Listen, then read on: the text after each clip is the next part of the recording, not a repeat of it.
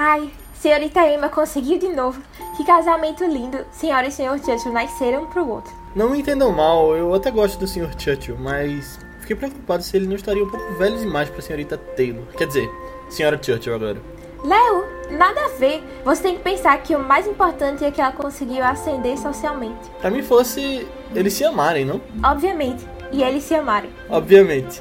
Quem será então a próxima vítima? Quer dizer, quem é a próxima amiga que a senhorita Emma vai arranjar um casamento? Eu ouvi dizer que ela já tá atrás de alguém pra senhorita Harriet. A órfã. Mas aquele Robert Martin e ela já não estão saindo juntos? Pelo menos eu vi os dois juntos esses dias. Ela quer alguém mais importante pra amiga. E o Robert não é o suficiente. Pelo menos não na opinião da senhorita Emma. Vocês falando assim, parece até que a senhorita Emma não tem coração. Muito pelo contrário. Ela pensa em tudo e só quer o melhor da amiga. Vamos ver então no que isso vai dar.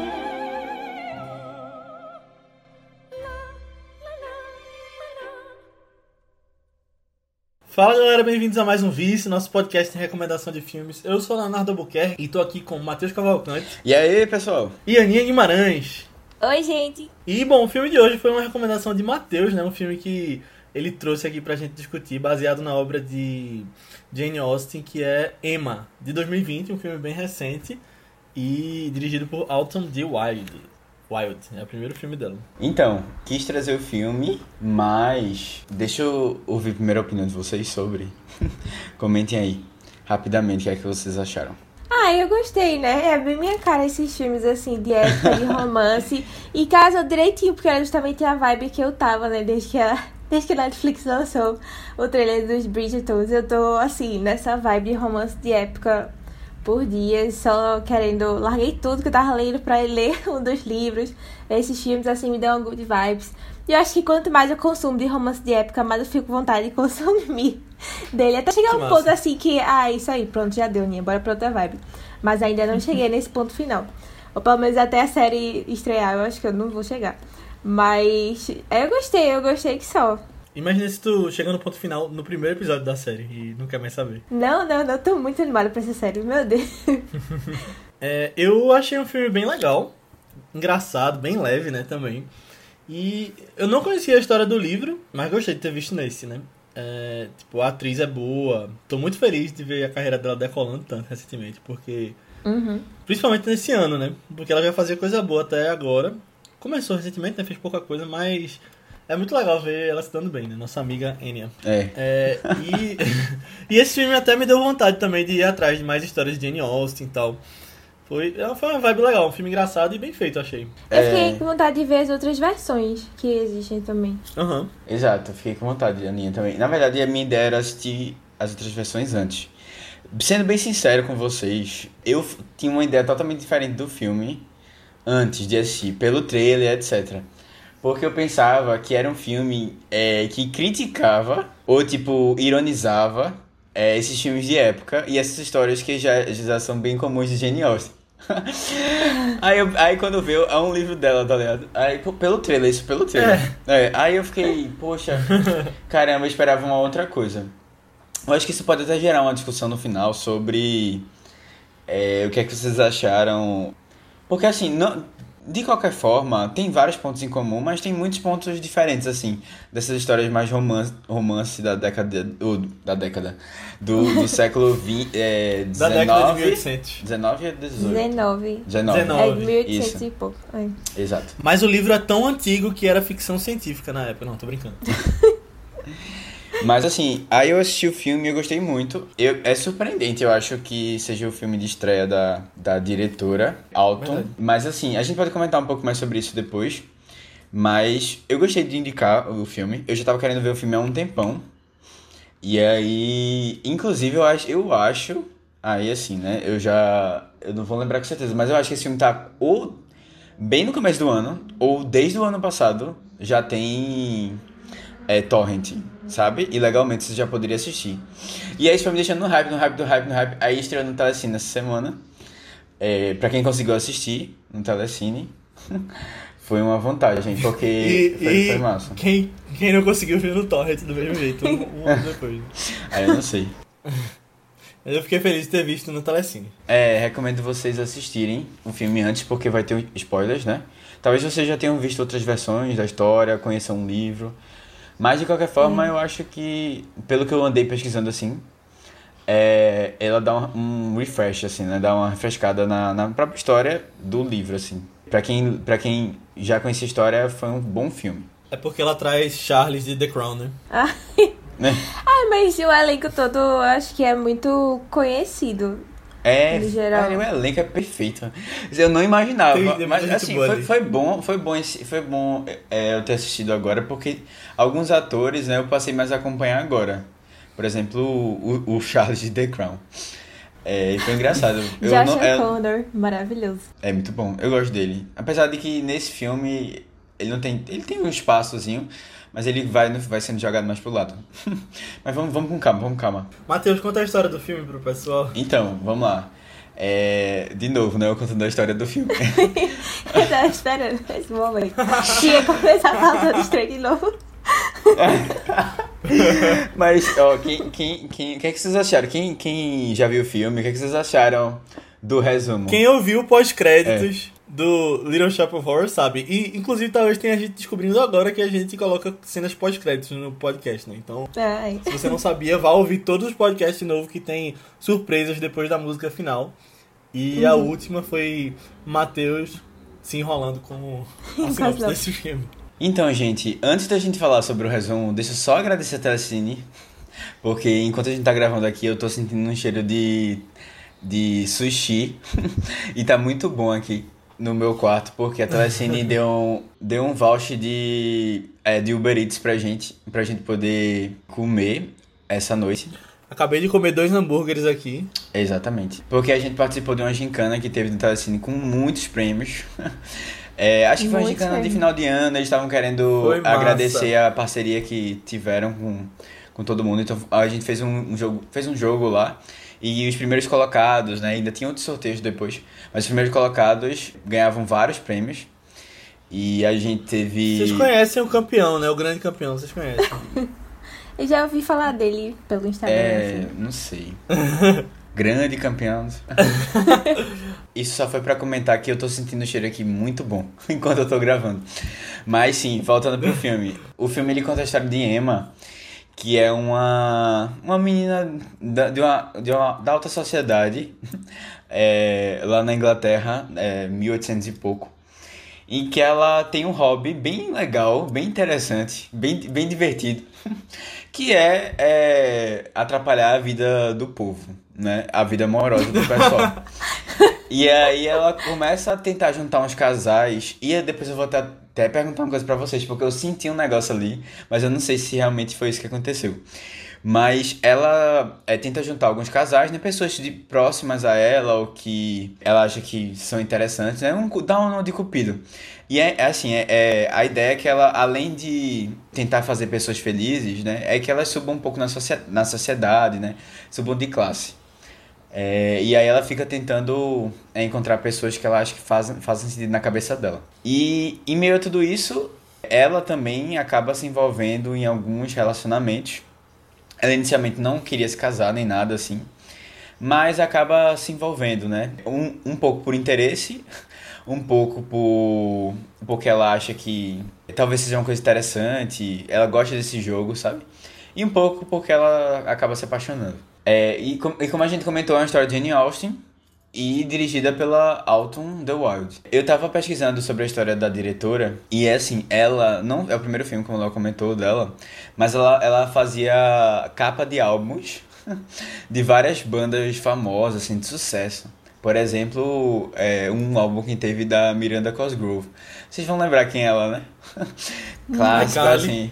Do iCarly. Não, do iCarly não, pô. Miranda... É, Miranda Cosgrove é do iCarly? É, é do iCarly. é Caramba, a eu tava pensando do naquela outra do Victoria. Victoria. não sei o que lá. Victoria Aquela é Justice. Victoria Justice. É? É o nome dela também? Não, Victoria Justice é de outro programa. da- É de outro programa, sim. não, sim, o programa é Victorious. É. Ah, tá, saquei. Mas assim, ela fez. E eu achei engraçado, ela fazia como alguns comerciais também. E eu depois eu vou. Eu vou. Não sei se vocês souberem disso, se algum de vocês dois também souberem. Como é que ela conseguiu essa, esse salto, sabe?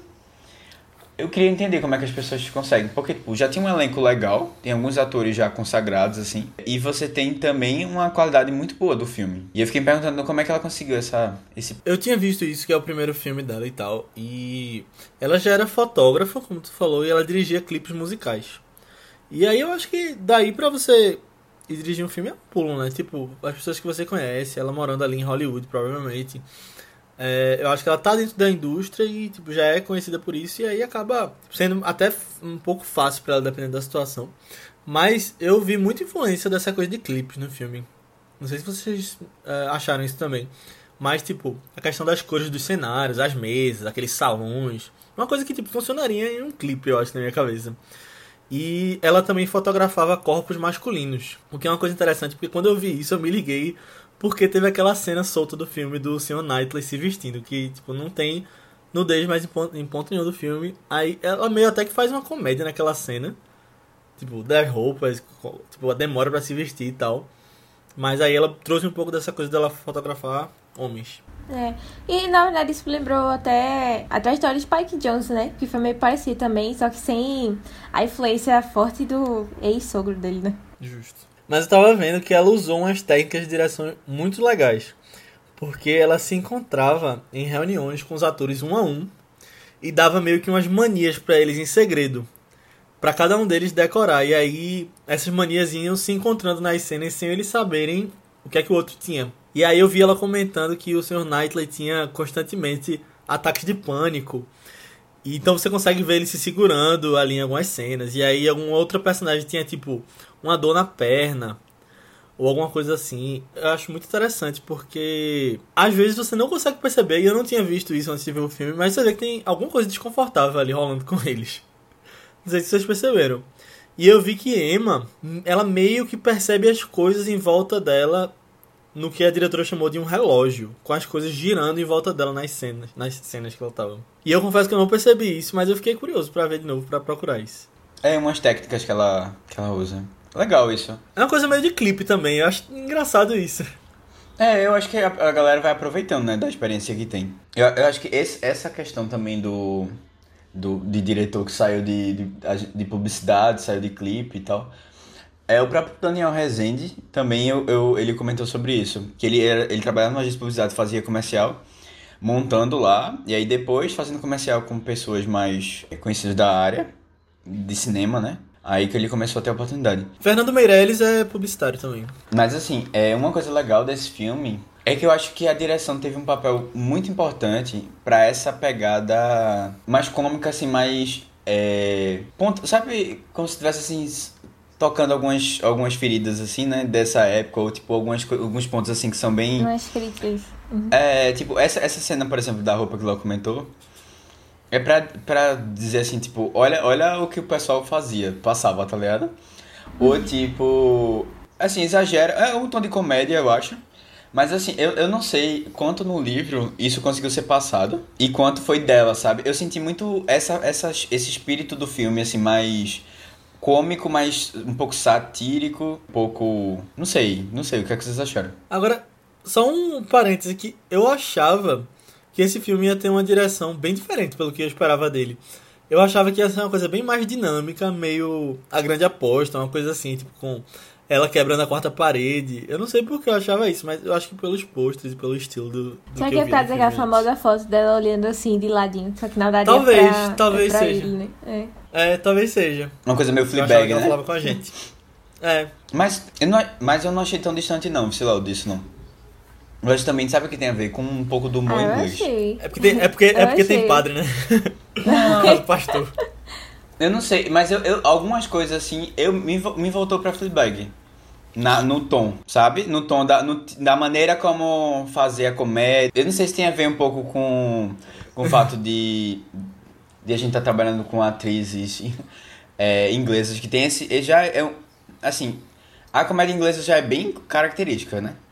E aí você tem um, não sei, o, o ritmo, né, da, o tom da comédia, talvez. Mas eu me lembrei um Pode pouco. Pode ter sido influenciado por Fleabag. É, não sei. Tipo, o que, o que me lembrou muito E aí, mais uma razão de eu ter gostado muito do filme também foi uma vibe meio Wes Anderson, tanto na paleta de cores como geral, assim, sabe? Aí eu acho que tem Verdade. um humor meio Wes Anderson, assim, só que não tanto com os personagens. Tipo, sabe aquele, aquele tipo de Wes Anderson que é mais com, com jeitinhos meio particulares de cada um, assim? Não é tanto tipo eles, mas lembrava, assim, um pouco a vibe, eu acho, sabe? Tipo, meio comédia, meio mas tem uns dramas ali. Às vezes tem umas, umas sei lá, umas pitadas assim de críticas na sociedade. É, mas aí Wes não tem muito, né? Mas, enfim, é, mas achei bem legal, achei bem legal. Essa, esse não ser mais comédiazinha. Mas pelo que eu vi, a, que é, tipo, eu não li Emma. É, nunca li nada de Jane Austen, quero muito ler ainda. Daqui pro podcast de Orgulho e Preconceito. Nas eu leio próximas semanas. alguma É, coisa dela. tu vai ler. Mas, mas eu ouvi falar que ela tem um humor meio assim nos livros mesmo. Meio satirizando de leve as coisas. É, legal. Assim, eu, eu penso, eu penso em Jane Austen, eu só penso, eu, assim, vem muito é, Orgulho e Preconceito. E pelo menos o filme ele não é muito, não lembro se ele tem essas pegadas assim meio Tem, não. cômicas. Tem não, né? Tem então, é. É bem. É. Tipo, Emma tem muito mais. Pelo menos pelo que eu lembro. Talvez tenha mais na família Bennett, né? De Liz e tal. Mas ela não é tanto assim, não. E eu também não li os livros dela. Na verdade, esse filme até me deu vontade de ir atrás de coisas dela pra ler, como eu tinha dito. Mas eu li uma versão resumida em inglês na escola de Orgulho e Preconceito. E eram daqueles livrinhos com vocabulário mais simples. Vocês lembram que tinha alguns que era fininho? Aí, tipo, tinha cenas do filme. Tanto que foi a primeira vez que eu vi o filme Orgulho e Preconceito. E eu acho hoje que é a única vez que eu vi esse filme. Foi na escola, quando eu tava lendo isso. Então eu nem lembro direito. Mas Chocado. foi mais ou menos nessa época, tendo lido o livrinho e vendo o filme comentando, tipo, com a professora passando pra gente. Mas esse filme me deu vontade de pegar pra ler, pelo menos alguns dos romances principais dela, de ir atrás. E aí, a Aninha vai trazer algo de preconceito em algum momento, né? Logo mais, daqui a alguns meses que eu li também. Mas, mas assim que eu terminei Emma, eu fui atrás da versão da minissérie de Orgulho e Preconceito também. É, não assisti, Ah, né? mas, Colin Firth. mas fui atrás. Dizem que é incrível. É, não, muita gente diz que é melhor que o filme, por sinal. Aí eu fiquei, putz, mas já amo o filme, né? Tudo pra ver a minissérie, então. Essa, essa eu tô interessado em ver também. Eu gosto muito do filme. Mas calma, vamos Quando deixar. a Aninha trouxer o filme, A a, gente a gente vai ver E a fala minissérie e comenta as é. diferenças. Tá todo mundo dependendo de você, Aninha. Valeu pela pressão. Você aí que chegou aqui por causa do fã clube de Jane Austen que a gente mandou esse, esse podcast. Cobre a Aninha lá no grupo do Telegram do Vice. Pra ela trazer realmente orgulho e preconceito. Pra gente ter mais coisa pra falar aqui. Ah, algum dia vai. Ou então orgulho, preconceito e zumbis. Esse eu vi e eu gostei. Eu não vi. Posso comentar? Eu só sei que tem comentar. Matt Smith nesse filme, que é o Dr. Who. Então, o filme, o filme ele é, ele é assim, ele é bem melhor do que eu esperava. Eu posso dizer isso. Eu tava esperando uma coisa muito trash, muito avacalhada, mas tem uma história, tem uma história. E aí A isso história já é me surpreendeu. Eu tenho, eu tenho... Aí me Tipo surpreendeu a um pouco. base, assim. Talvez o que tu tenha gostado tenha sido justamente a parte de orgulho e preconceito. É, pode ser também. Mas tem, tem muita coisa diferente, vice. Assim, tem, tem umas coisas parecidas, a mas tem base é a mesma, não? Pelo que eu vi. Tipo, eu vi só algumas cenas. Principalmente aquela cena de, de que. Ai, que eu amo. Que é o primeiro pedido de casamento. E aí dá errado. Sabe? Eu adoro esse, esse, primeiro, esse primeiro pedido. É, tem, eu acho que ela, alguns pontos. ela assim, passa pelas mesmas parecidos. pontos, assim, ou pontos parecidos, mas tem, tem várias coisas diferentes também na história. Vai falando dessas releituras mais atuais ou diferentes desses clássicos, assim. Eu adoro quando fazem isso. Tipo, não só Jane Austen, mas geral, assim. Tem algumas obras de Shakespeare também são, também são adaptadas, né? Mas eu acho que a mais famosa, a versão mais famosa de Emma, por sinal, é a de Patricinhas de Beverly Hills. Não é nenhum que é, É uma Emma versão de mesmo. Emma, não sabia. É, é uma, uma versão realmente, tipo, dos anos 90, assim, com Patricinhas, né? De Beverly Hills. Que legal. Mas é exatamente, pô. Caramba, eu nunca ia sacar isso. Nunca. Eu acho que as adaptações de livros dela são muito bem feitas, pelo menos as que eu vi. Mas eu fiquei pensando justamente nisso que tu falou quando eu tava vendo o filme. Porque eu lembrei de Sherlock, né? Que pegou os conceitos de Sherlock Holmes e trouxe pra hoje em dia e deu tão certo. Inclusive tem o Lestrade nesse filme, ele é um personagem lá. Mas aí eu fiquei pensando, será que não ia eu pensei isso vendo o filme, e depois eu fui pesquisando e lembrando que tinha. Eu pensei, tipo, será que não ia ser legal fazer isso com as obras dela? Aí, tipo, porque tem realmente o. O que se diz, pelo menos defendendo Sherlock, é que no, na época que foi escrito, era uma obra contemporânea, não era uma obra de época. Ela só se passa naquela época porque é uma coisa que foi escrita naquela época. Mas, tipo, isso é um motivo para você continuar sempre fazendo releituras modernas e tal. Aí eu pensei, tipo, pô, podia ter uma série em formato de antologia com vários clássicos Jane Austen. Aí eu fui pesquisar e vi que eles já tinham feito isso com vários filmes. Eu não me liguei que Patricinhas de Beverly Hills era isso. Mas eu vi que tinha uma série que eu já tinha ouvido falar, porque uma amiga minha tinha me falado na época da escola também, que ele tava assistindo, que é. Na verdade, não lembro se foi na época da escola ou foi depois, mas foi uma amiga que estudou comigo. Mas que é a série Lizzie Bennett Diaries, que é em formato de vlog que é, acompanha ela e, tipo, é como se fossem vlogs dela, ela falando do Mr. Darcy que ela conheceu. Aí eu sabia que isso existia, mas tinha esquecido. Ah, isso daí eu não conhecia, essa versão. Legal. Eu acho que é a tem... tua cara isso, Aninha. tipo, se falar alguém pra perguntar quem gostaria, eu falaria Aninha. No futuro, no futuro eu vou fazer ainda uma adaptação, minha adaptação de Orgulho e Preconceito. Boa, mas... passando em Recife. Não, mas tem, tem vários assim, né? Tipo, é, o Diário de Bridget Jones também é uma adaptação de Orgulho e Preconceito. É, Sério? O... Aham. Uhum. O, o nome do cara é Mr. Darcy também. E ah, é... caramba! Eu só achei o começo, mas é verdade, é isso mesmo. E é Colin Firth que faz também, né? O que fez o Mr. Darcy na verdade. minissérie. Então, assim, é. tudo conectado, tudo conectado. É muito legal o Bridget Jones, Caramba, eu adoro também. Genial. É, não. E tem outros de Shakespeare também que são, às vezes. É, é tudo essa vibe dos anos 90, né? Acho que os anos 90 10 coisas que eu dei em você. É, 10 coisas que eu dei em você foi de Dama Gera Domada. Tem um outro do. De... Como é o nome daquela menina? Amanda Bynes, é? Vocês lembram que ela teve umas polêmicas? Ela fez a versão de Noite de Reis também, que eu via muito no YouTube quando eu era menor. Eu adorava. Essas comédias românticas assim no YouTube que são meio ruins. Mas eu adoro, eu adoro essas, essas releituras. Agora, eu tava vendo que é impressionante como se você for olhar as adaptações de obras dela, acho que vem saindo, né? Todo ano, há muito tempo, tipo, faz uns 20 anos que todo ano tem pelo menos uma adaptação de algum livro dela. eu acho que é assim, desde que virou domínio público, provavelmente, mas sempre tem. Mas faz tempo, é. Será que faz. Que Faz muito tempo mesmo que vira domínio público. Porque eu acho que é uma coisa mais dos anos 90 pra cá, né? Essas, é, né? essas adaptações. Não, mas não é adaptações novas, tipo, contemporâneas. É tipo, Emma, por exemplo, é uma uhum. que eu entro nessa conta. Mas, tipo, há um tempão, tipo, há muito tempo tem pelo menos um por ano. Eu achei muito engraçado isso quando eu tava vendo. Agora, eu queria falar um pouquinho sobre esse livro específico. Assim, a gente não leu, né? Mas a primeira vez que eu ouvi falar nele foi de um jeito engraçado também. Foi na época do colégio, né? E na aula de literatura eu tinha estudado sobre o livro Madame Bovary, de Gustave Flaubert, que era é um outro livro clássico cuja personagem principal se chama Emma Bovary. Aí eu lembro que eu vi em alguma livraria o DVD da versão da BBC de Emma, ou era de Gwyneth Paltrow, foi uma dessas versões. Eu acho que foi da BBC. E aí eu achei imediatamente que era Madame Bovary e estavam chamando de Emma só, porque eu não, não conhecia a Emma. Aí eu olhei e descobri que, que era de Jane Austen. Aí teve mais vontade ainda e foi lá e. Não, no caso eu não tive vontade na época. Mas eu achei curioso. E eu tava vendo que esse livro. Na verdade, eu tava vendo, não. Eu vi uma entrevista da diretora falando sobre o livro. E ela disse que o livro é considerado a primeira história de detetive. No sentido de que você tem algum segredo grande sendo revelado no final e você lê pela segunda vez e descobre que tem pistas chegando a uma conclusão. Eu achei interessante esse, essa análise dela. E aí ela disse que, inclusive, Agatha Christie pegou muitas referências de Emma para os livros dela. Caramba, que massa. É, eu, eu, eu já sabia do segredo. Tipo, no caso, acho que o grande segredo é que o, o, o casal lá... O casal Moreno, eu não lembro o nome dele, mas o casal Moreno é, já tava comprometido, né?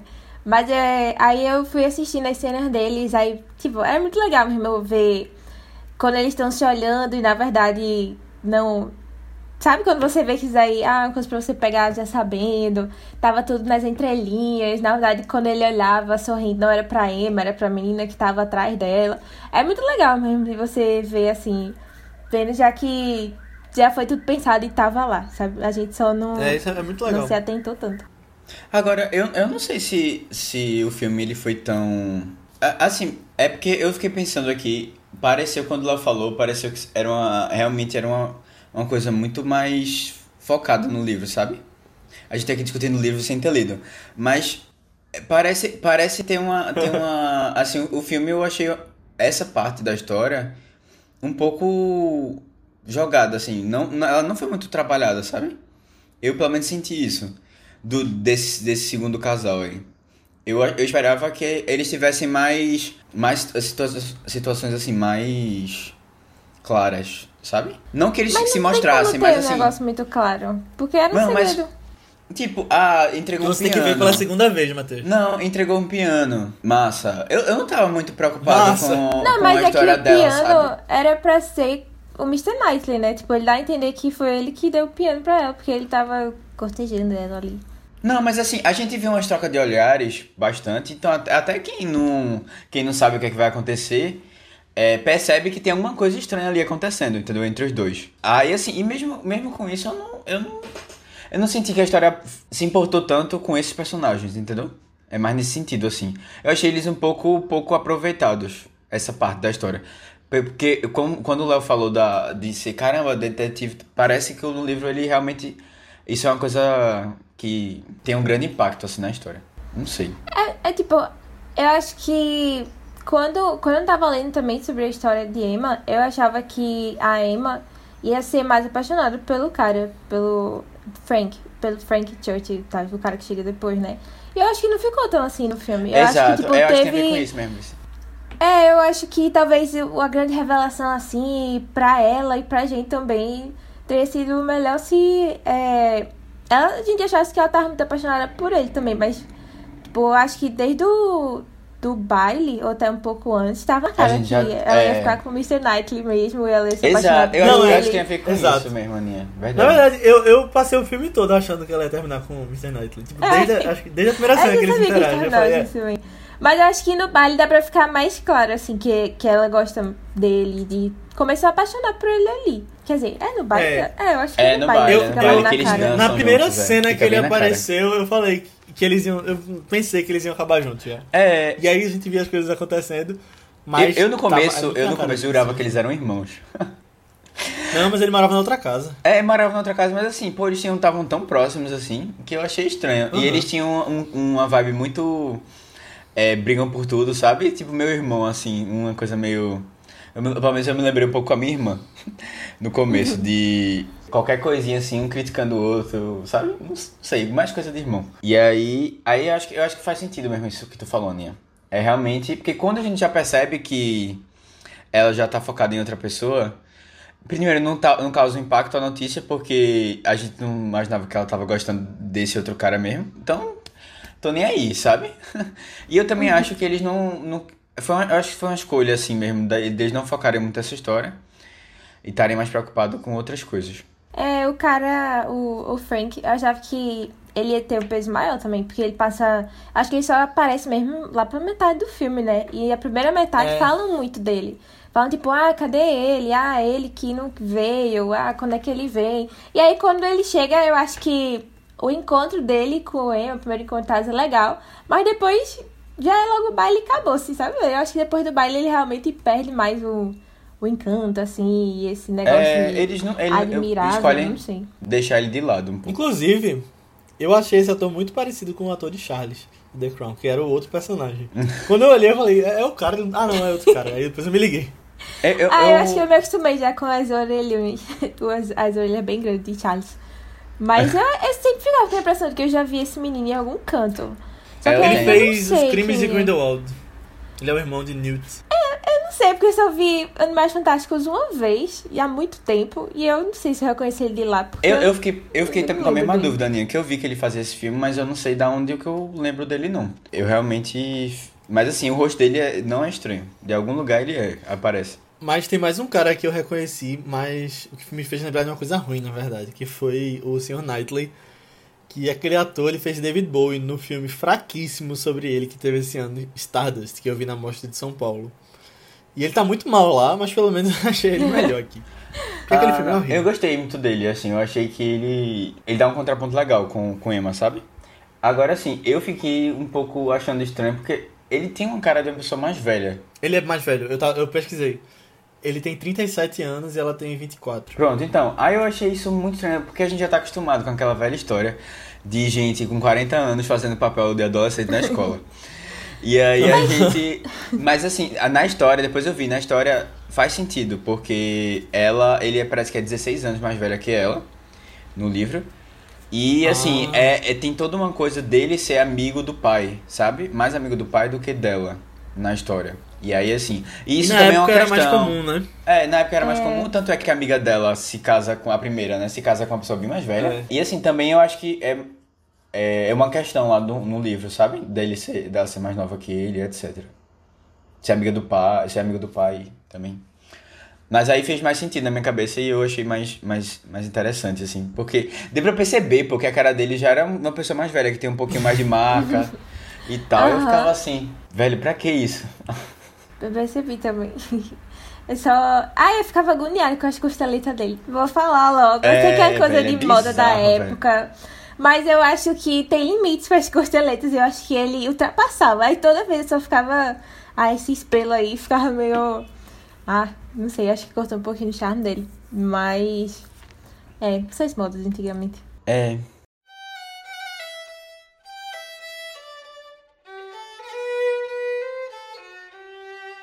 É, parece que realmente aquela ideia de juntar a senhorita Harriet com o reverendo Elton não funcionou. viu? Mas não precisava ser grosso daquele jeito com a menina. Isso é que dá a inventar moda de juntar as pessoas que não têm nada em comum. A coisa pareceu tão séria que ele já apareceu com uma noiva.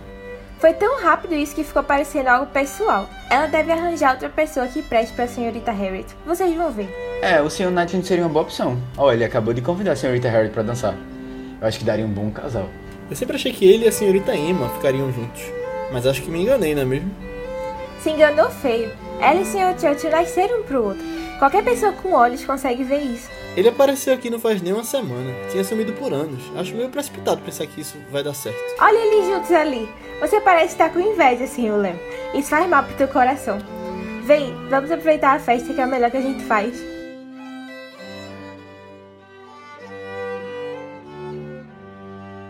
É, uma coisa que eu fiquei pensando um pouco, minha gente, que vida ruim devia ser viver naquela época, né? Porque eu fiquei pensando, caramba, porque é o que a gente tem de, de proximidade com essa época, são esses filmes. De, ah, uma vida muito sufocante de você. Primeiro que são cidades pequenas, né? Segundo que todo mundo sabe da sua vida e faz questão de opinar e de.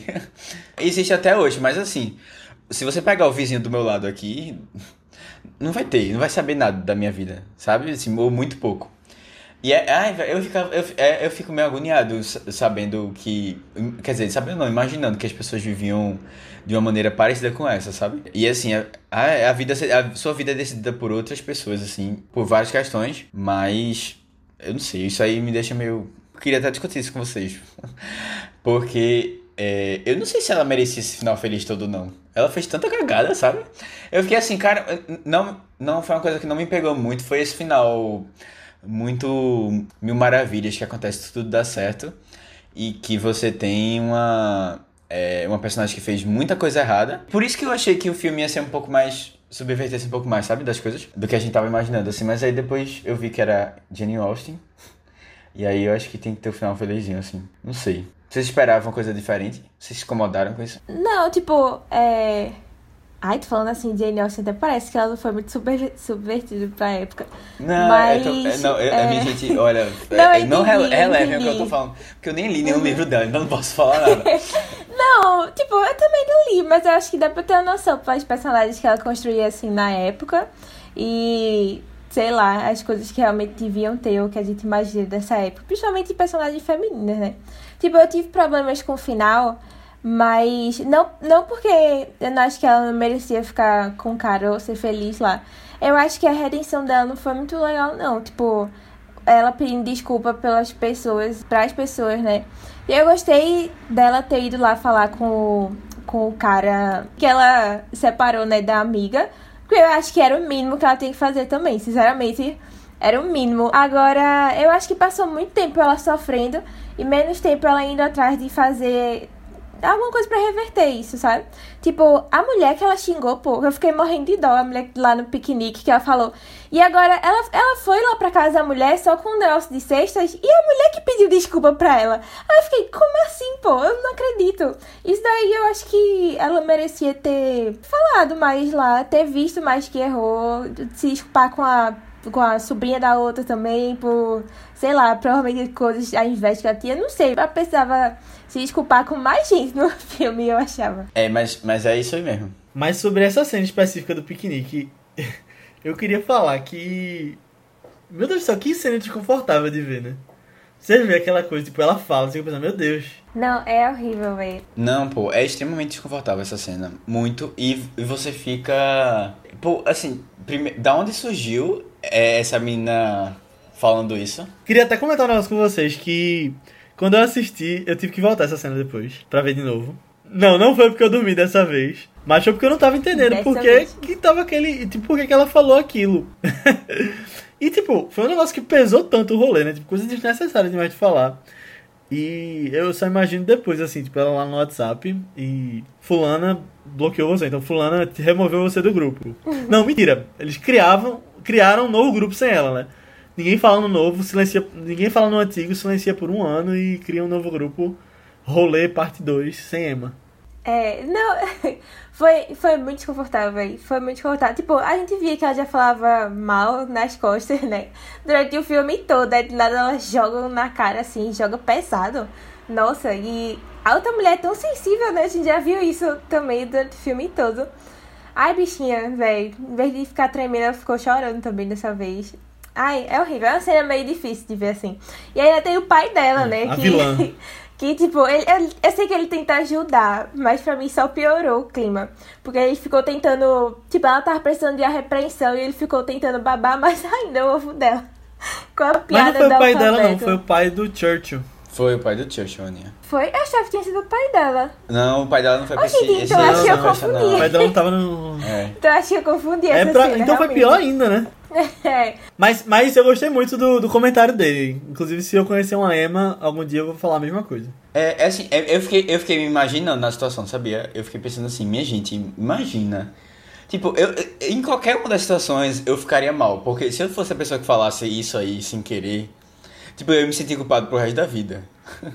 Mesmo que eu seja uma pessoa que faço isso é, rotineiramente, só que por trás, eu, e, e eu ia ser muito estranho isso, velho. Não, não, se eu fosse. Ela, né? no caso, né? Tipo, se É, fosse sim. que nem ela. Mas assim, essa pessoa aí que estraga o rolê, ela existe em vários grupos, né? Isso aí é um fato. Sim, Se sim. você Não, que tá mas- ouvindo não ai, conhece não. essa pessoa, você é essa pessoa. Diga aí. Pode ser que seja eu, imagina. Mas assim, eu fiquei pensando assim, se eu tivesse na posição da menina, da, da, da senhora lá, que ela, ela criticou, a Emma criticou, eu não saberia como reagir muito bem, sabe? Eu fiquei tentando me colocar assim nela, eu fiquei tipo, caramba, o que é que eu fazia? Dava um, um soco assim, na menina que merecia. Eu Eu acho que eu me levantava pra chorar sozinha. Eu acho mais É, é, mas ela, ela tentou se segurar e depois ela não conseguiu, sabe? E, ou, e, É. e se eu fosse as outras Foi, foi pessoas. do nada, foi muito gratuito. É, do, o- as outras pessoas do rolê, eu também ia ficar meio assim, caramba. O que a gente faz? A gente é, ignora essa pessoa pra sempre porque ela merece. Ou. Eu não sei, velho, não sei, não sei. Eu fiquei É, meio e o pior incomodado é que, é que a mulher ela realmente considerava a Emma uma amiga, né? Emma que não era muito recíproco esse sentimento assim, mas É, nossa. tem- pior ainda a situação. É, mas eu gostei exato. da repreendida que ela levou depois do Miss Knightley. Eu acho que ele é a voz da consciência do filme, muitas vezes. É, Verdade. isso, isso eu gostei dele, sabe? É, assim, foi uma pessoa que não passou pano. E eu acho isso importante. O pai dela eu já acha que ele é meio. Ah, minha filha, vem cá, sabe? É, já é mais, mais de boas. Mas assim, eu queria. Eu, é, esse foi um dos momentos, né, que a gente comentou, assim, dela sendo péssima, mas teve outros momentos que ela também foi extremamente errada, assim, na- nas, nas coisas que ela fazia.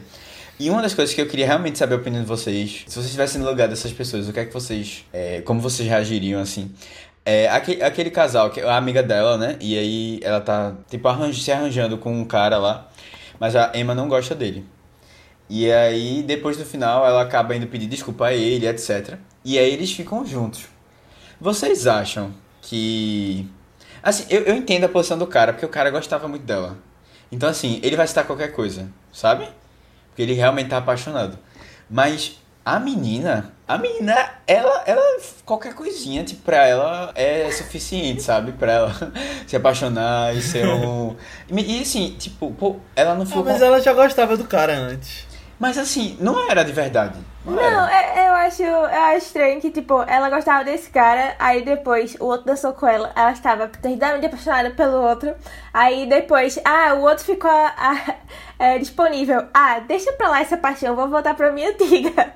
tipo, não é bem assim, né? Mas, Não, e outra coisa, vida tipo real. assim, como ela, ela lida com a, com a vida dessa menina de uma maneira tão. Ao mesmo tempo que ela. é- Controladora. É, controladora, exatamente. E aí você fica, pô, eu não sei se eu perdoaria uma, uma pessoa assim, não. É, que fizesse não isso, sabe? assim, não. Ficar querendo controlar a minha vida, sai pra lá, não. Ela, ela é muito tóxica. É, É. ela é uma amizade tóxica mesmo, viu? Tóxica e tipo, abusiva. E, e, tipo assim, não, mas é uma questão também assim de. é, pô, agora que, vo- que você não conseguiu essa outra pessoa, que ela tá apaixonada por mim. Aí eu vou dar aqui, vamos voltar lá pra aquele plano, vamos? Aí ela empurra a pessoa e, e a menina aceita, tá ligado? Como se fosse assim, tipo, não, eu, eu É, achei muito complicado isso. Mas é porque muita gente do filme, sei lá, venera demais Emma. Eu acho um pouco estranho isso, né? Mas eu acho que talvez seja das coisas da alta sociedade, ou é, classe alta da sociedade da época. Mas essa menina, pô, ela é, sei lá, ela se deixa ser influenciada por Emma totalmente, sabe? Parece que, tipo, Emma gosta de controlar as coisas, mas a menina também dá na mão dela. Olha aqui minha vida, controla aí por mim, sabe? Toma essas decisões pra mim, escreve a carta aqui por mim. Nossa, é meio estranho, realmente isso. Não, e tu tinha comentado, Aninha, da, das, da cesta de presente, da cesta de frutas, depois de uma. É um pato, né? Que ela dá, sei lá, um, um A, bicho a assim. cesta é pra mulher, ela dá alguma cesta assim, mais normal pra mulher e dá um, um ganso, sei lá, pro cara. Eu achei isso muito bom, velho. Muito, muito, muito legal. Inclusive, eu tava pesquisando um pouco da cultura dos nossos amigos na Coreia do Sul. E é super comum lá eles darem de presente, tipo de. Presente assim, tipo, pra situações mais especiais. É. Cestas de frutas. para as outras pessoas. Porque como lá é tudo muito caro de conseguir essas coisas naturais. Aí assim, acaba que tipo uma Ah. cesta de frutas é, sei lá, coisa assim de 500 reais, sabe? Uma cesta bem bonitinha, organizada e etc. E aí é um presente comum. Aí eu queria compartilhar essa, essa informação que os ouvintes da Coreia do Sul disseram. Agora eu queria trazer uma outra cena aqui pra gente comentar. Que é da conversa no final deles dois, de Emma com o Sr. Knightley. Que me lembrou um pouquinho Little Women, a versão Adoráveis Mulheres do começo do ano, que tava próximo ali, né? Do lançamento. E também na cena que Ronan diz que não quer casar com o Timothée Chalamet. Lá eu achei mais bem feito que aqui, mas tipo, me lembrou um pouquinho a vibe. Calma, a cena dele se ajeitando no final? Dele se acertando no final. A cena Knightley com Emma embaixo da árvore, eles conversando lá, ela falando que não quer saber dele, o nariz Ah. sangra. Do nada o nariz sangra. É. Muito Bem aleatório esse aquilo. no nariz, né? Mas tem, tem várias Nossa. coisas muito aleatórias ali, pô. Aquelas meninas andando é, do conto da Aya. É, The Handmaid's Tale. Foi É, muito estranho aquele rolê. Muito, velho. Muito eu fiquei. Mas assim, eu imagino muito é, um monte de meninas andando assim no. Nessa época, tá ligado? Assim, passeando e rindo de tudo. É, isso tá no meu imaginário, assim. Mas é, é, lembra, lembra um pouco mesmo, Léo. Na verdade, a história toda, na- no geral, assim, você consegue fazer algumas É. relações entre os dois filmes. Acho legal. Uma coisa que de primeira eu não tinha gostado tanto, mas é por outro lado eu gostei, por outros motivos. Aí eu não sei como é no livro, eu queria saber se vocês gostaram ou não. Foi a questão do, das estações do ano, que o filme é dividido, né? Eu achei que começou separando assim, mas aí tipo, parece que esqueceram no final. Mas aí o lado que eu gosto é porque ele meio que situa o período que você tá e tudo em volta dos personagens se adapta pra isso, né? Até os figurinos, as cores. Uhum. Tipo, às vezes tá mais quente, às vezes tá nevando. Eu achei legal por esse lado. Mas sei lá, achei meio, tipo, não sei porquê, mas achei. Me tirava um pouquinho quando aparecia que ia ser uma nova estação. Isso foi uma das coisas mais Wes Anderson que eu achei do filme, né? Porque ele gosta muito de dividir os filmes assim em algumas etapas Pode que às vezes não precise, mas ele sempre faz. E é tipo aquele negócio bem decoradinho, bonitinho, ornamentando tudo lá, né? Eu acho que foi mais pra dar uma noção de que as coisas estavam. estavam evoluindo a longo prazo, assim, também, né? Porque às vezes parece que tudo aquilo ali aconteceu em um mês. Aí, tipo, demorou mesmo pro menino vir. E aí eles falaram, tipo, sei lá, a mina vai passar, a mina do piano vai passar três meses aqui. E três meses é 20 minutos de filme, porque é uma estação, né? Aí eu acho que, sei lá, deixou mais corrida assim um tempo. Eu, eu lembro de ter gostado. E tu, Matheus, o que é que tu achou? Então, é, eu, eu, eu tentei pegar mais alguma, alguma mudança, assim, de clima. De clima, eu digo, do clima dos personagens também. Vou tentar entender alguma coisa mais prática, assim. Mas na hora não veio muita, muita diferença, não. Acho que tu comentou essa questão da, do figurino, etc. Mas é, eu tava pensando mais assim, será que o personagem vai reagir diferente nessa, nesse momento? Ou quais são os pontos uhum. de virada, assim, que vai deixando uma coisa... Ah, tipo, nesse momento aqui ela tá... Eu tentei lembrar um pouco de, de La La Land, né? Tipo, ah, nesse momento aqui a história tá mais feliz, um pouco, sabe? Aí tem um momento aqui que ela tá mais... Mas eu, eu não consegui achar isso, aí depois eu realmente abandonei essa, essa busca. Uhum. Não, não fez muita diferença para mim, não. Entendi. Mas assim, eu comentei sobre os figurinos, mas é uma coisa que é muito bem feita nesse filme, né? É... Esses filmes de época normalmente investem muito nessa questão das roupas e maquiagem, cabelo, todas essas coisas envolvidas. Uhum. E esse especificamente eu não duvido nada que ele seja indicado ao Oscar. E eu acho que ele tem até boa chance de ganhar, dependendo do que tiver aí contra ele em figurino. É, o Emma, o Emma de 96 venceu o Oscar de melhor figurino. Olha aí. Tu lembra se tem algum, algum desses. É e que a gente dá pra ter uma noção já, né? De mais ou menos os times que estão mais cotados pra ir pro Tu lembra se tem alguém que tem um figurino que se destaca mais, assim? Não necessariamente de época, né? Eu acho que Mank se destaca muito. Ah, sim. Também, acho que com certeza vai estar. Tá.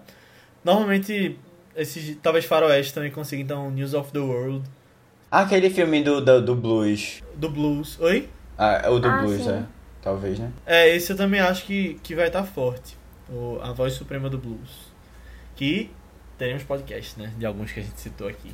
Sim, é mesmo. É, uma outra parte que eu achei que se destacou e também foi, na verdade, foi indicado para o Oscar de 96 é a parte da trilha sonora. E dessa vez aqui, ela é muito interessante. Assim, eu realmente fiquei muito impressionado com, com a trilha, deu uma vida muito grande. Ela ajuda muito no ritmo da, da história. Porque às vezes até no momento que a história parece estar ficando um pouquinho mais lento, ela dá uma pressada, assim, sabe? Dá um dinamismo maior. Eu acho que veio muito disso. E tem umas horas que eles, pegaram umas músicas, que depois eu fui pesquisar, porque pareciam umas músicas mais antigas, sabe? Mais folclóricas, assim. Mas realmente são, são músicas folks, é, assim, do, de um estilo folk.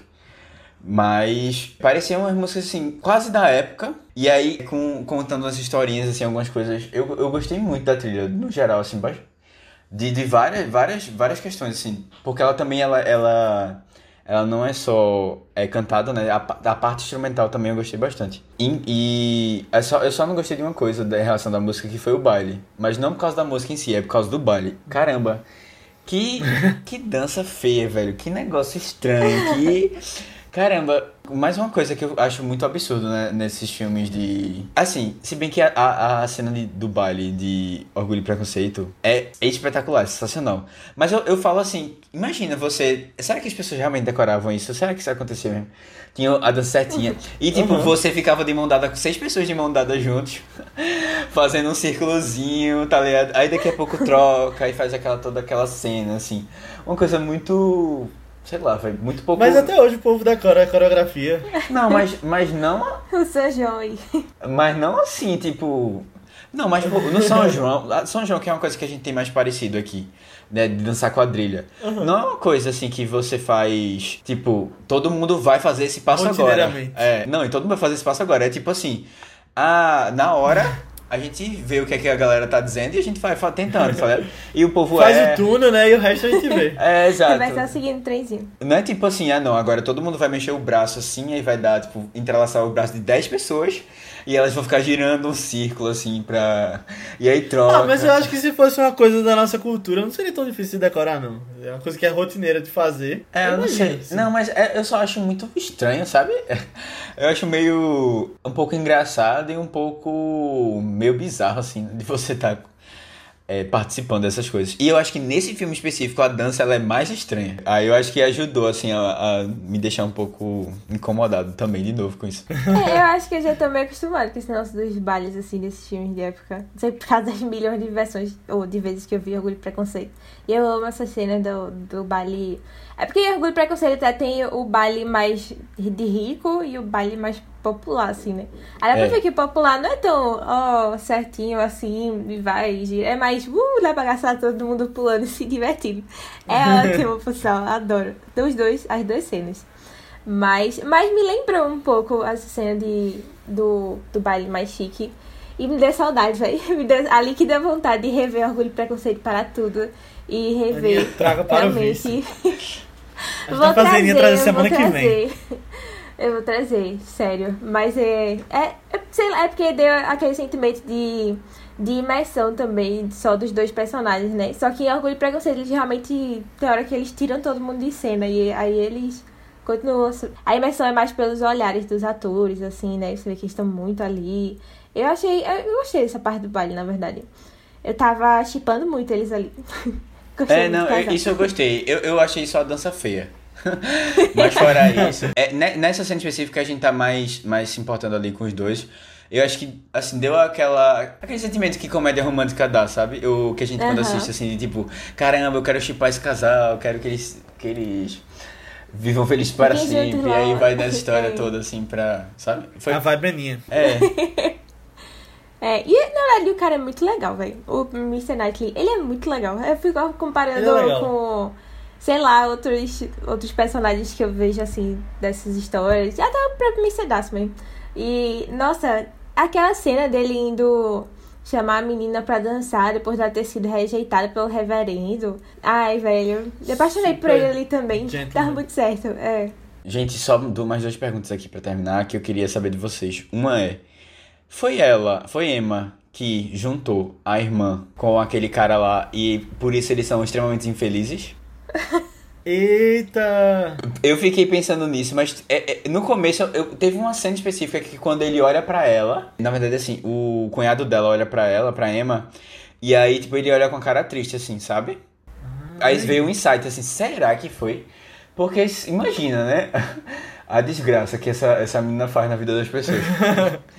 Porque eles não parecem ter nada a ver, pô. Eles não parecem ter nada a ver. Tipo, eles estão muito irritados um com o outro, assim. De uma maneira que eu só, eu só imagino assim.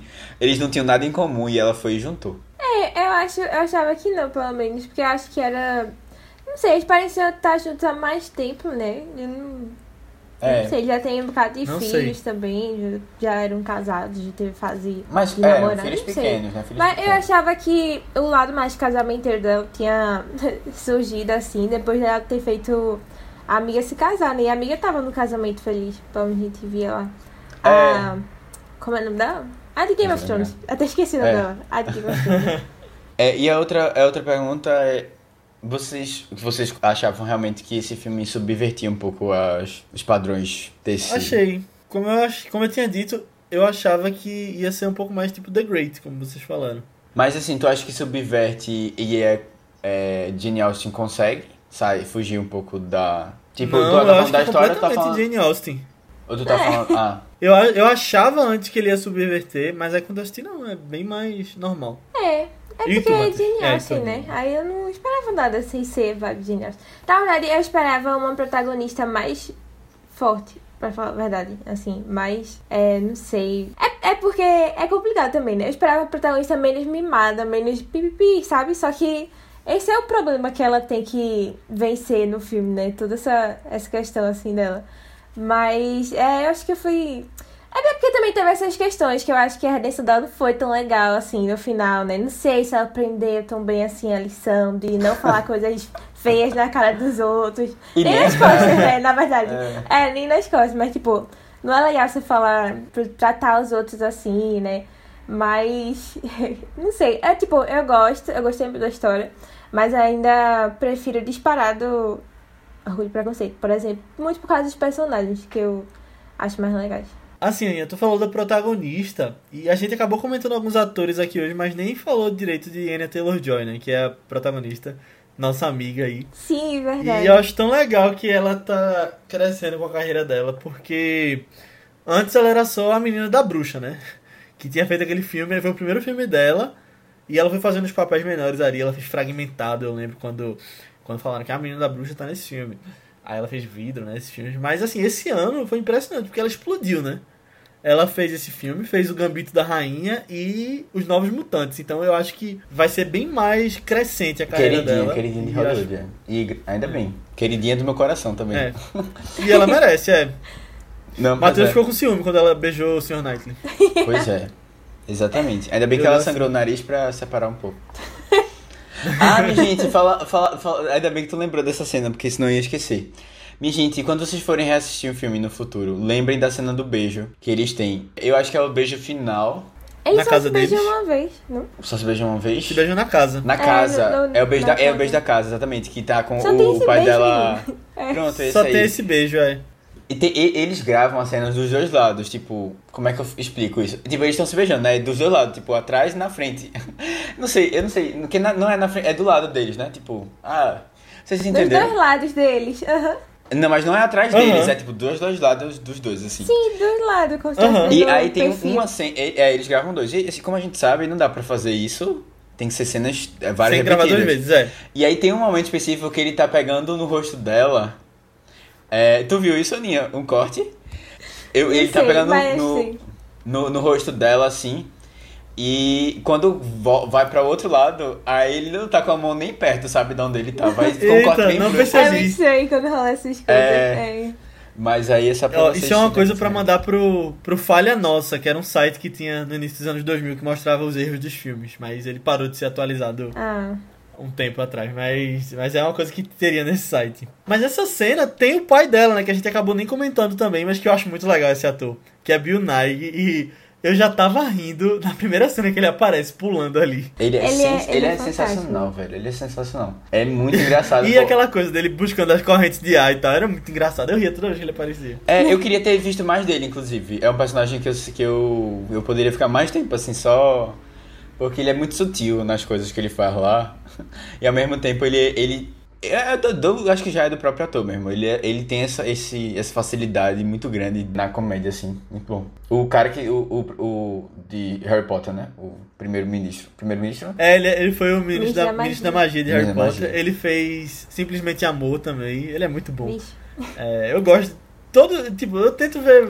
Tipo, quando ele aparece no filme, eu gosto. Acho que eu gosto do personagem dele. Não, ou Ele é não, muito é legal. simplesmente amou o filme? É. Gente, amor, das Amor. com- da, tem vários. Que ele é o roqueiro lá. É o rock... Nossa, esse filme. tem tantos problemas com Ah. esse filme. Eu tava pensando em About Time. Que ele também faz About Time. É, eu- eu- Ele é o pai de É o pai, do Hal né? Gleason. Mas, assim como várias pessoas desse filme, ele tá em Doctor Who também. Ele faz o melhor episódio, que é Vincent and the Doctor. Que tem Van Gogh, né? Que eu acho que eu recomendo até pra quem estiver ouvindo, mesmo que você não tenha assistido a série, ver esse episódio, que é muito legal. Dá pra ver sem, sem acompanhar. É, é incrível. Dá, é coisa de chorar no final. É, eu fiquei pensando, é só sobre essa última cena ainda. Eu fiquei pensando se essa cena realmente tinha no livro, ou se eles se beijavam antes, ou alguma coisa assim, né? Porque vocês também acharam meio estranha. Tipo, ah, só pra terminar o filme aqui com um beijo e todo mundo feliz. E pra dizer que tem uma cena de beijo, não sei, tipo orgulho e preconceito, que algumas pessoas ficam, ah, mas nunca teve, nunca teve beijo ali. Porque é, é gravaram tão, e não, teve, né? sei. Eles decidiram, Orgulho e É. Preconceito decidiram não Aham. botar. Tem no, tem no YouTube lá, tinha os DVDs, cena extra, né? E é tão legal, devia ter terminado com ela também. Mas enfim. é... Vocês estranharam? Não. Não sei, eu não sei como era no livro, eu não, não pensei muito, na verdade. Porque tinha um beijo lá e aí. É, eu achei normal. Achei natural. É, essa é a última cena? Ou tem um casamento depois, né? Casamento depois do beijo, né? Ah, é, tem depois eles logo se casam, né? Ah, verdade. É, verdade. Tem, tem. Mas eu não lembro se eles beijam lá no Inclusive, casamento. eu tô lembrado de uma discussão que a gente teve no podcast Interlúdio. Que é que. Como o beijo, Tudo bem, né? eu É. não vou. é, não, não, não é o beijo do joelho, não. Como que ele é- falou. Eu tô falando. Eu quero dizer. não, eu queria dizer que nessa época também tinha esse esquema. Tipo que a Aninha achava problemático de você mal conhece a pessoa e já vai casar, né? Não vou falar que é o problema de Emma com o Knightley, porque eles já se conheceram a vida toda. É. Mas tinha essa coisa também, né? De feito Rebeca, como a Aninha citou no- naquele dia, que era só se conheceram nesse fim de semana, ele já tá pedindo ela em casamento. É. Nossa, Exato, exatamente. É, várias histórias nessa época eram assim também, né? É meio revoltante esse negócio de. Quer dizer, eu não sei, eu me sinto meio revoltada também quando eu vejo. Porra, não, não sei que tá sei se só é dando revoltante. dote e essas coisas. Eu, eu só Sei lá, fico é porque meio... muita gente não casa por amor, né? Muita gente não casa por amor nessa época. Aí eu acho muito Até triste. hoje, né? Até hoje não se casa por amor. pô. Jogando aqui uma crítica social. Quer, quer dinheiro, né? Quer subir da classe social. É. Não, mas. Brincando, gente, mas é, não, eu, eu não sei se eu fico dessa mesma maneira que tu. Eu, eu acho estranho. Tipo, pra mim é muito irreal, sabe? Inconcebível, assim. E é assim, não digo nem a, a questão da pessoa é, só se casar porque a família quer. Eu digo mais assim, de. Tipo, você ter o mínimo de contato possível e aí depois você vai ter que ter um extremo contato, porque você Uhum. vai estar vivendo com a pessoa É, 24 horas. é verdade. Uhum.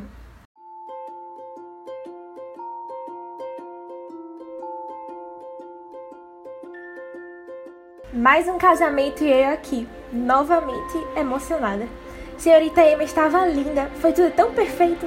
Perfeito, senhorita Ana. Depois de ter desgraçado com a vida de metade da cidade, eu não imaginaria esse final, não. Ai, senhor Léo, já passou. Ela foi na casa de todo mundo pedir desculpas, levou até um ganso de presente pro senhor Martin.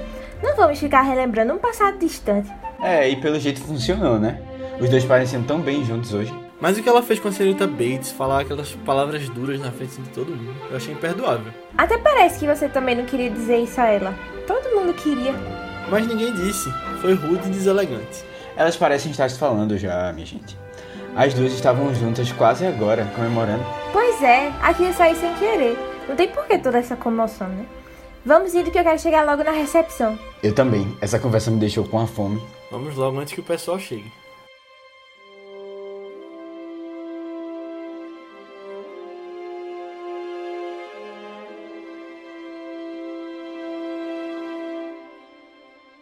Então é isso, pessoal. Chegamos ao final da nossa discussão super rica sobre Emma e as coisas em volta desse filme. Ficamos todos com muita vontade de ver Orgulho e Preconceito, Aninha. Então, faça questão de trazer nos próximos, nas próximas indicações. E, e vocês podem fazer o trabalho de ir lá no Telegram e insistir pra que a Aninha. E insistir pra que a Aninha. É, exatamente. Pra que ela traga orgulho e preconceito aqui. Mas, pessoal, se você, se você gostou desse podcast, você pode mandar pra alguém que você acha que vai gostar também. Você pode mandar pra alguém que curta ler os livros de Jane Austen. Ou que curta os filmes, que curta orgulho e preconceito pra alfinetar a Aninha também, pra, pra ela trazer. Ou que curta o filme ou o livro de Emma. E você pode falar com a gente com relação a feedbacks, a comentários sobre o podcast, ou até sugestões de novos filmes lá no nosso grupo do Telegram, que é só procurar por ViceBR lá no Telegram, ou nas nossas redes sociais, que são ViceBR, tanto no Twitter quanto no Instagram, ou até nas nossas redes pessoais. Sigam a gente lá, que são Matheus, qual é a tua? É Matheus com TH, B53, tanto no Twitter como no Instagram. Aninha. No Instagram eu tô como underline Guimarães e no Twitter Marvelous MS Ana. Isso, eu tô como Léo A. Albuquerque, tanto no Twitter quanto no Instagram. Mas antes da gente ir, eu vou falar sobre o filme da semana que vem, que é um filme político que fala sobre fake news e o controle da mídia, mas não é hoje, como muita gente pode achar que é um filme atual. Porque ele também é um filme que se passa em Hollywood, na Hollywood clássica de 1930 e pouco, e acompanha Herman Mankiewicz, o roteirista, enquanto ele estava escrevendo o roteiro de Cidadão Kane e todas as desavenças dele em flashbacks até chegar lá. O filme é Mank e a gente vai iniciar nesse último podcast do ano a nossa série Vício Oscar. A gente começou o ano com ela, nossos quatro primeiros episódios foram de Vício Oscar e a gente vai voltar aqui nas próximas semanas a falar de filmes do Oscar, mas a gente não vai deixar de falar dos filmes clássicos e uh, históricos já que a gente vem trazendo. Mas a gente vai terminar o ano com o filme de David Fincher, Mank, né, que está disponível na Netflix, é um filme da Netflix. Assim como a gente começou também os vícios falando de um filme de David Fincher, que foi a rede social. Então tá tudo conectado aí para fechar o ano com chave de ouro nesse filme que promete bastante. A gente combinou com ele pra dar tudo certo. Foi, a gente falou com ele para lançar esse filme pra Na hora academia... certa. Não, mas assistam lá, é um filme original na Netflix, é muito legal. Recomendo que vocês façam duas coisas antes de ver o filme. Que você veja Cidadão Kane e que você escute o podcast da gente sobre Cidadão Kane para ficar com a cabeça mais cheia dos bastidores do que estava acontecendo lá antes e toda a questão histórica, porque agrega bem mais para você entender Mank. E a gente vai falar bem mais disso lá no podcast da semana que vem. Eu, eu, eu indico Então, outra assistam coisa lá. também. Diz. Assistam lá, mas eu indico outra coisa. Entender um pouco sobre o todo o passado histórico dessa época de filmes, porque tem um milhão de referências que eu vou tentar Aí é descobrir também. complicado, sabe? Pra dizer, você tem que ver o filme, você tem que dar uma estudada, É. basicamente. Não, mas aí a estudada a pessoa ouve o vice. Ela ouve o vice e já tá preparada. Que a gente fala de É Mank, porque- a gente fala é. de William Randolph Hearst. Léo Léo vai fazer esse trabalho com você, Léo, porque eu vou também aprender aqui com vocês. Eu já fiz esse trabalho. Se vocês quiserem, a gente já fala agora. Vai te- Não, não, calma, galera, calma. Acho que a gente comentou bastante dele lá no Cidadão Kane. A gente até comentou os rumores que tinham na época que foram referenciados é. em Mank também. Aí tá bem legal ouvir mesmo. Exatamente. Por isso que minha recomendação é ouvir o podcast antes. É, eu acho que o mais é. prático assim também é porque eu acho complicado também quando você diz. Você tem que ver tal filme antes Não, pra mas- entender esse filme daí, né? Mas, mas, eu, é, é eu uma falei isso tirando a ser onda, mesmo. galera, mas só pra já alfinetar o filme do podcast que a gente vai falar semana que vem. gente, gente, gente, É, gente, né? gente, gente. É, vocês estão vendo que a nossa discussão sobre Mank provavelmente vai ser muito calorosa semana que vem, né? Já aqui dando um teaser do que vem por aí. Mas assistam lá, vejam Cidadão Kane, ouçam o vice sobre Cidadão Kane e até semana que vem. Tchau, tchau, Até galera. mais. Tchau. E estudem, estudem. All is for my mistress, all is for my maid. Sweetness that I took for sweetness that she gave to me. My queen bee. Though my heart has long been given to you, summer's turn is nigh. Swifts and swallows swoop and yearn for you with all that's in the sky. But blow the wind and come the rain and come my love again. All is for my mistress, all is for my maid. Sweetness that I took for sweetness that she gave to me. My queen bee. É, parece que aquela Tan, ideia. tan, tararam, tan, tan, tan. Ah. Não, É relaxei. que começa na música. É. Pulei aqui uma parte. Você tá precipitado. Tô esperando. É, parece que realmente aquela ideia de juntar a senhorita Harriet com o reverendo Elton não funcionou. viu?